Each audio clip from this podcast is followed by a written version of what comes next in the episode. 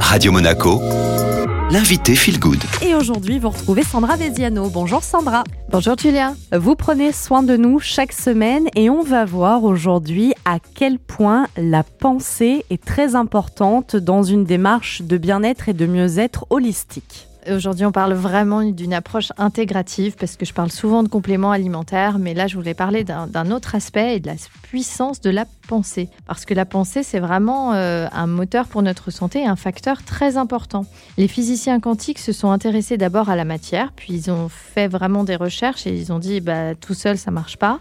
Et l'énergie est arrivée très vite après dans leurs recherches. Et en fait, ils ont compris que c'était deux aspects différents, mais du même élément. C'est un peu comme la vapeur et l'eau. La santé est donc dirigée par euh, la pensée. Attention, je ne suis pas en train de dire euh, je pense, c'est à cause de moi, j'ai pensé et je tombe malade, c'est parce que j'ai mal pensé ou mal fait. Je dis juste que par contre, on a un réel pouvoir par la pensée. C'est une approche à pas du tout négliger. Qu'est-ce qu'on a du côté euh, des études pour euh, étayer vos propos, Sandra? Oui, vous en avez sans doute entendu parler. C'est euh, la célèbre étude de Masaru Emoto qui a fait une expérience avec le riz et l'eau, avec deux pots. Donc il y avait un pot où tous les jours il disait je t'aime à ce riz imbibé d'eau et, je te déteste à l'autre. Et il y en a un qui a pourri et l'autre était très beau. Donc ça, c'est une étude qui a été reconnue. Et ce que vous dites, Sandra, ça fait bien sûr penser aussi à l'effet placebo. Il y avait eu un chirurgien pendant la Seconde Guerre mondiale qui lui injectait des solutions salines aux blessés avant de les opérer en leur faisant croire qu'il s'agissait de morphine alors que les stocks étaient euh, complètement épuisés.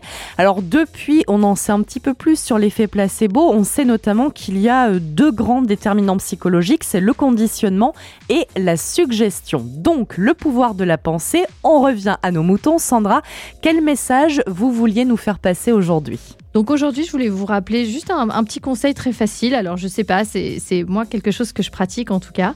C'est que chaque soir, vraiment de vous féliciter pour trois belles choses qui vous sont arrivées dans la journée. Parce qu'on prend pas le temps de le faire. Et avant de dormir, ça coûte rien. Et euh, je trouve qu'on ne se félicite pas assez et qu'on n'est pas toujours assez indulgent. On sait qu'il faut bien manger, qu'il faut faire du sport, etc. Et on est souvent à se mettre des mauvaises notes parce qu'on peut toujours faire mieux et il y a toujours ce challenge, cette compétition. Et envers soi-même, faut se féliciter, faut être indulgent. Essayer de mettre en place des nouvelles habitudes, oui, mais justement sans féliciter. Un petit rappel qui fait du bien euh, pour débuter 2024. Sandra, merci. On se retrouve jeudi prochain. L'interview est dispo en podcast. Et je vous rappelle que Sandra Veziano sera présente lors de l'événement Radio Monaco Feel Good du 27 janvier. Elle animera une conférence autour des compléments alimentaires. Vous pouvez bien sûr y participer, mais pour cela, il faut remporter vos places. Les inscriptions se passent sur l'application Radio Monaco.